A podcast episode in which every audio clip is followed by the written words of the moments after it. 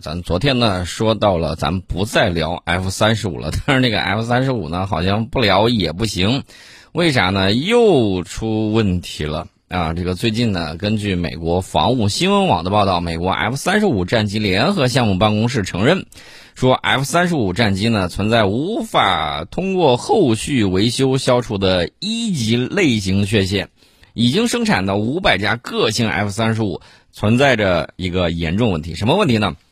就是说，它超音速飞行的时候啊，会导致垂直尾翼、水平尾翼破损，严重的时候甚至会导致飞机失控解体，意味着此类战机已无法超音速飞行。我们知道，这个五代机有四个 S 啊，分别代表的是这个什么超音速巡航，这个很关键啊，超级的隐身能力、超级的这个信息综合能力，还有超级的机动能力。现在我们也知道，肥电胖墩墩的，大家给他起了这个绰号，其实也有一个很大的原因，就是它不如 F 二十二机动灵活。那这个先去掉，呃，然后呢，不能超音速飞行呢，也就无谈这个超音速巡航。所以说呢，这个也去掉，信息感知能力水平确确实实还可以。然后呢，剩下还有什么的呀？剩下的，剩下就剩一个 S 了啊，这个。你说你能叫五代机吗？这是个问题啊。那么它到底这个问题严重在哪儿呢？大家可以想象一下，超音速飞行的时候，垂直尾翼、水平尾翼会破损，这是结构问题还是材料问题？我觉得美军应该好好考虑一下，还是设计缺陷。尤其是严重的时候，会导致飞机失控解体，那这个问题不会小了去的。那如果一架五代机它无法进行超音速巡航的时候，过去我跟大家讲，我说歼二零吊打 F 三十五，大家还不相信，现在信了吧？最起码你信了有一半了。那么在歼二零面前，这个 F 三十五啊，还是差点意思。为啥？超音速飞行的时候都是有问题的。那么这个事儿他自报家丑，大家说，嗯，难保人家不是战略忽悠。那我再给大家说另外一个消息，就是以色列空军消息人士透露啊，作为最早把 F 三十五投入实战的空军。以色列空军早在一年多以前就发现了这个问题。以色列装备的 F 三十五这个 I 对这个叙利亚执行空袭任务之后，返航的 F 三十五 I 呢就出现了不同程度的尾翼破损情况，并且 F 三十五在超音速飞行的时候会导致隐身性能下降，隐身涂料非常容易脱落。前两天咱家看见那个 F 三十五背上不是生锈吗？铁基复合材料啊。呃，然后呢，这个隐身材料这个问题大家要注意，刷上去之后你不得晾个一天，这个油漆没干，你能说飞就飞吗？海上风浪又的如此之大，然后呢，烟雾又如此的这个无处不在，我想知道它这个 F 三十五 C 出问题，其实呢，我觉得也不是什么太过于难以考虑的这种事情。不过以色列空军发现的问题呢，被美国方面暂时掩盖。啊，为什么呢？原因给出来很简单，可能会导致影响 F 三十五战斗机销售的销量啊，一切都是小钱钱的问题。那么，如果我说到这个 F 三十五这些问题的话啊，大家可能说不够权威，也不过就是美国防务新闻网自报家丑罢了。好，我再给大家报一个家丑，美国空军 F 三十五 A 闪电二隐形战机呢，现在有一个希望啊，什么希望呢？终于有望。能够在雷雨天气或者是闪电云层附近执行任务了，听起来是不是感觉有点奇怪啊？啊，这个闪电还怕被雷劈吗？没错，肥电确实怕被雷劈到。当然，对于美国空军来说呢，这说多了可都是泪啊。美国空军时报四号声称，这个五角大楼联合项目办公室发言人劳拉希尔透露，如果 F 三十五 A 的升级计划顺利进行。预计第一架 F 三十五 A 在今年七月份的时候，就终于不用害怕这个天打雷劈了。大家可能会说，哦，这个飞机飞到天上还有防雷击的这种要求啊？没错，这个防雷击呢，F 三十五 A 本来是这么做的，它机载惰性气体生成系统啊，会把这个富含氮气的空气注入到战机的内部油箱。这样的话，当闪电击中油箱的时候，这个油箱呢不会产生被引燃或者是爆炸的这种风险。但是问题来了，在去年春天的时候，美国空军后勤人员在保养的时候发现，它的这个 F 三十五 A 的机载惰性气体生成系统存在问题，啊，当时进行这个例行检修啊，把氮气注入油箱的管线之后，出现了令人担忧的破损问题，也就是说漏了啊！这个 F 三十五 A 战斗机的制造商洛克希德马丁公司说了啊，问题呢是 F 三十五 A 交付给美国空军之后才出现的，明白这个意思吧？上去先把锅甩给了美国空军啊，然后呢，这个啊，我出场的时候是好好的，怎么交给你之后，它就漏了呢，这是你的问题。然后呢，这个美国空军赶紧这个检查呀，接受检查的二十四架 F 三十五 A 战斗机里面有超过半数出现了类似的管线问题。你觉得这是设计问题还是使用不当的问题？那么这个系统出现问题之后，美国空军随即下令禁止 F 三十五 A 飞进雷雨或者靠近闪电云层二十五海里之内。那限制飞行就能防止天打雷劈吗？现实很快就打脸了，大自然不管你那些个，只要你做的不到位，不好意思，该打就打。二零二一年八月三号，呃，一道闪电在半空之中击中了一架闪电二，也就是 F 三十五 A 啊，这是一起此前从未被披露过的这个事件。飞行员好不容易把受损的飞机飞回基地啊，没有人员受伤，但是美国空军把它列为 B 级事故，这就意味着维修费用在六十万美元到二百五十万美元之间。那么这个事件呢，仍然在调查之中，最终维修成本呢可能会发生变化。我要给大家强调一点啊，这个飞机啊在云层之中上下翻飞啊，我们也知道进到云里面的时候，有的那个云就感觉进了喷泉一样，好像这个煮开的这个水啊，就是水壶里头煮开的水，它从下往上翻涌，这样呢对飞机非常不利。呃，但是呢，合理的利用云层还能掩护自己的这个踪迹。像那个战斗机飞行的时候，利用云层、利用阳光，这都是很正常的这种战术啊。但是，万万没想到，你说这个 F 三十五 A 它都不能穿云了，又不能超音速飞行，这种鸡肋一般的东西，它到底有什么用呢？用处可大了去了。洛克希德马丁公司说：“你们几个别没事儿黑我啊！我还指着这个东西挣这个欧洲的银子呢。你们要是再黑我的话，” 我可是要这个对美国国会啊加大游说力度了，小钱钱真心甜，但是东西做不好，这就是大问题啊！大家再联想一下，在船台上晾了五年的咸鱼核潜艇，啊，这个晾了五年才排队才排上，再考虑一下，在这个啊号称世界最先进的海狼级康涅狄格号海底撞山。再想到不久之前，F 三十五 C 打着滚的蹦着跳着，掉海里头去为龙王的虾兵蟹将去了。哼，那你觉得他的各个军兵种的这个问题是一朝一夕吗？我告诉大家，这个东西啊，冰冻三尺非一日之寒，滴水穿石的这个功夫也不是一天两天弄成的。换句他们听得懂的话，就叫罗马不是一天灭亡的啊，这个罗马也不是一天建成的。这个大家一定要注意。这种情况之下，安全事故频发啊，这个生产纪律啊，各个方面呢，这个整个表现的是一种松懈。你看到一个老大帝国现在就是这般漠视的这种景象。然后呢，你再看一下它的这个防疫，你要知道当年 CDC 很多规定可是我们照着学跟着做的啊。然后呢，现在你看他现在这个情况啊，把自己很多东西都给放弃了。我听说美国人又敲了九百下钟。九百下意味着什么呢？九十万人，们命都没有了。九十万下，那当然里头还有包括很多漏敲的。然后呢，你也就看到在奥运会的时候，呃，然后人家什么反应呢？人家这个反应就是，尤其是那个国际驰名双标的《纽约时报》。《纽约时报》呢，之前为了黑咱们的抗疫成就，然后以他为代表的部分美国媒体此前曾经多次炮制攻击中国清零政策的报道文章。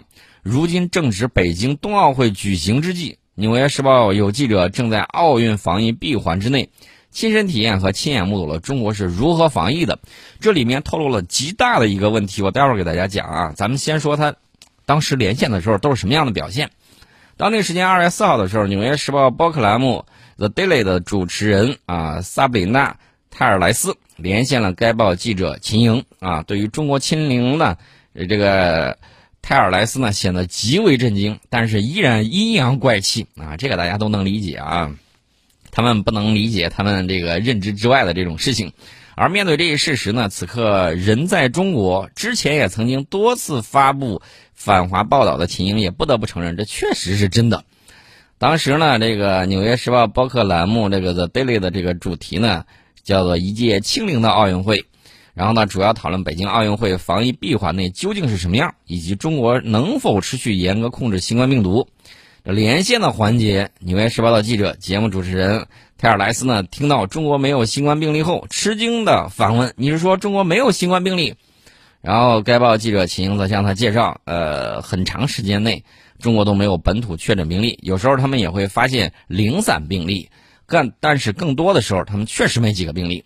然后呢，据这个秦英观察到的情况，中国人日常生活正常进行着，戴口罩并且测温，但确实几乎没有出现新冠病毒。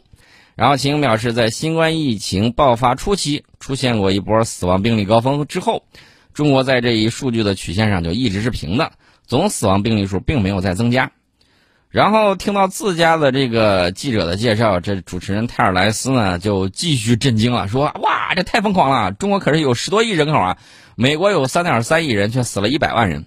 哦，这个九十万敲呃敲九百下钟，一百万，这到底他们的数据是准还是不准？那么接下来我要给大家说一个很严重的一个问题，什么问题呢？大家发现了没有？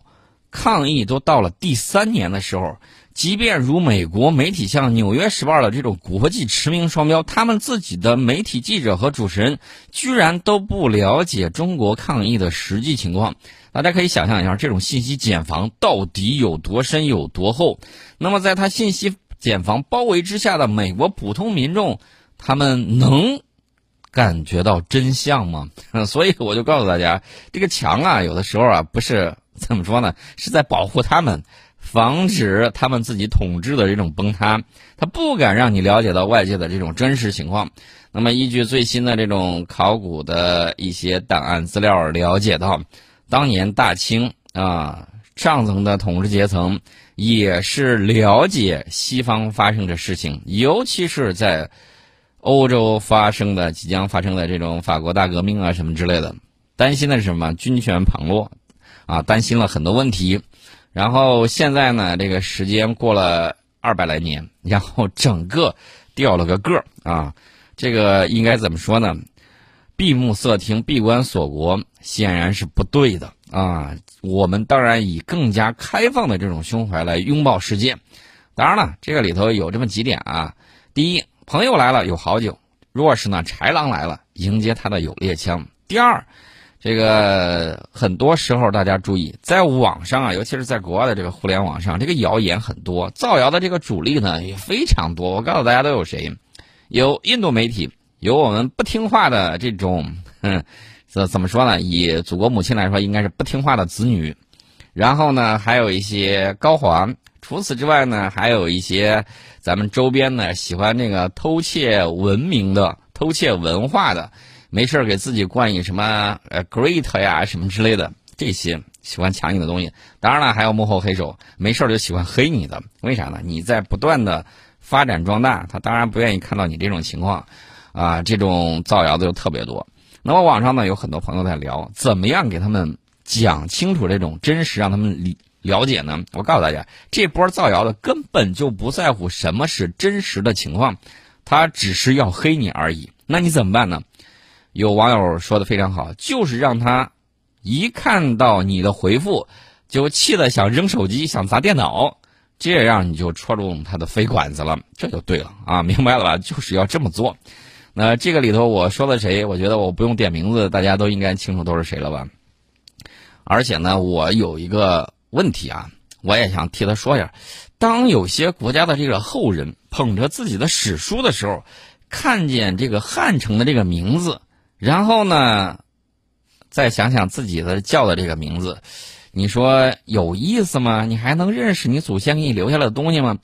宗主国当年曾经给汉城这个地儿起了多好的名字，首尔，首尔，插标卖首尔，我不太清楚啊。我觉得应该好好考虑一下自己的根在哪里。现在急着想学日本脱亚入，哦，我觉得这个事儿显然是做不到的。但是现在又急急切切的搞这个什么这个那个的，我觉得没意思，一点体育精神都没有。为什么这么说呢？这个大家也看出来了，看得非常非常的清楚，就是一旦有高科技应用上了，你是不是输不起呀？啊？这个平时都干点啥？自己心里头没点点数吗？怎么赢的？搞得那么脏，弄得全世界各国选手天怒人怨。这个是谁的事？这个问题呢？我给大家说一下，过去他们都曾经干过什么事儿？几十台高清高速摄像机拍着啊，这波人居然还是。肌肉记忆啊，还是习惯呢？该作弊还要作弊啊！然后这波这个网友们，他们就破防了，跑到这个世界互联网上哭天抢地啊，喊什么“中国把足所有奖牌都拿走吧”什么之类的。我觉得这个有点什么呢？叫狗肉上不了台面啊！这个换个干净的场地，你就不会比赛了吗？到底是什么样的这个情况？过去曾经弯道推人，曾经合伙撞人。冰刀绊人家的脚，冰刀扫人家的脸，冰刀切人家的肚子，这都是他的比赛风格。你是不是不会这些阴招，就不知道什么叫奥林匹克精神呢？这个实在是太恶劣了。而且呢，他的行为导致运动员会严重受伤。二零零八年到二零零九年世界杯日本站女子一千五百米决赛之中，中国选手周洋独自面对三名宇宙起源。国加引号啊，然后一开始呢就采取了积极主动的这个领滑战术，眼看着超越无望。这个某国选手郑恩珠强行犯规，奋力将周洋推出赛道，导致周洋在高速滑行中摔倒，并且出现了脑震荡的这种症状，并造成了后脊椎的错位。二零一零年到二零一一年世界杯上海站男子五百米半决赛之中。某国选手金炳俊强行超越中国选手韩家良，导致两人双双摔出赛道。因为他没有及时收起冰刀，导致韩家良腹部多处被严重割伤，血染赛场，当即被送往医院手术。二零一一年八月，年仅二十四岁的韩家良因伤退役，提前结束了自己的短道速滑职业生涯。你看看，这都是人干的事儿吗？所以说呢，大家转回头来去想一想。他们自己是不是由于过于自卑而变得盲目自大？这个往东边看，跨过太平洋是什么呢？是世界第一的军事强国啊，在他国内有驻军。这个太上皇好像也不能怎么着人家吧？往北看啊，这个北边是再往北啊，北边是世界曾经的第二大军事强国啊，这个也惹不了。然后往南看，自己曾经的百年宿敌，从这个不能叫百年，应该是一千多年来的宿敌，从这个唐朝时期就被人给揍了。然后呢，后来得到了这个天兵的援助，呃，义务奋扬，跳梁者随强必戮啊！这是我们当时的这个承诺，这都到明朝了，五百年前的这个事情了。那现在自己这个刚吃了几天饱饭，然后就偷这个拿那个，哎呀，我的个天哪，我简直是受不了！还想把我们的春节也给搞过去，离开了二十四节气，你都不会种地了吗？有那个意思吗？所以说呢，连日本人都看不下去了。你说这个有的时候啊，这个事儿呢，真是不好说。呃，有这样的邻居，这个素质啊，我觉得还是有待于进一步的这种提升啊，这个。有的时候呢，应该好好考虑考虑，到底自己几斤几两。这嘴巴大的跟印度有一拼，啊，印度这个事儿呢，我们待会儿再说啊。为啥要说印度那个事儿呢？我得到确切消息了啊。昨天我们提到那个事情，今天给大家说一下后续。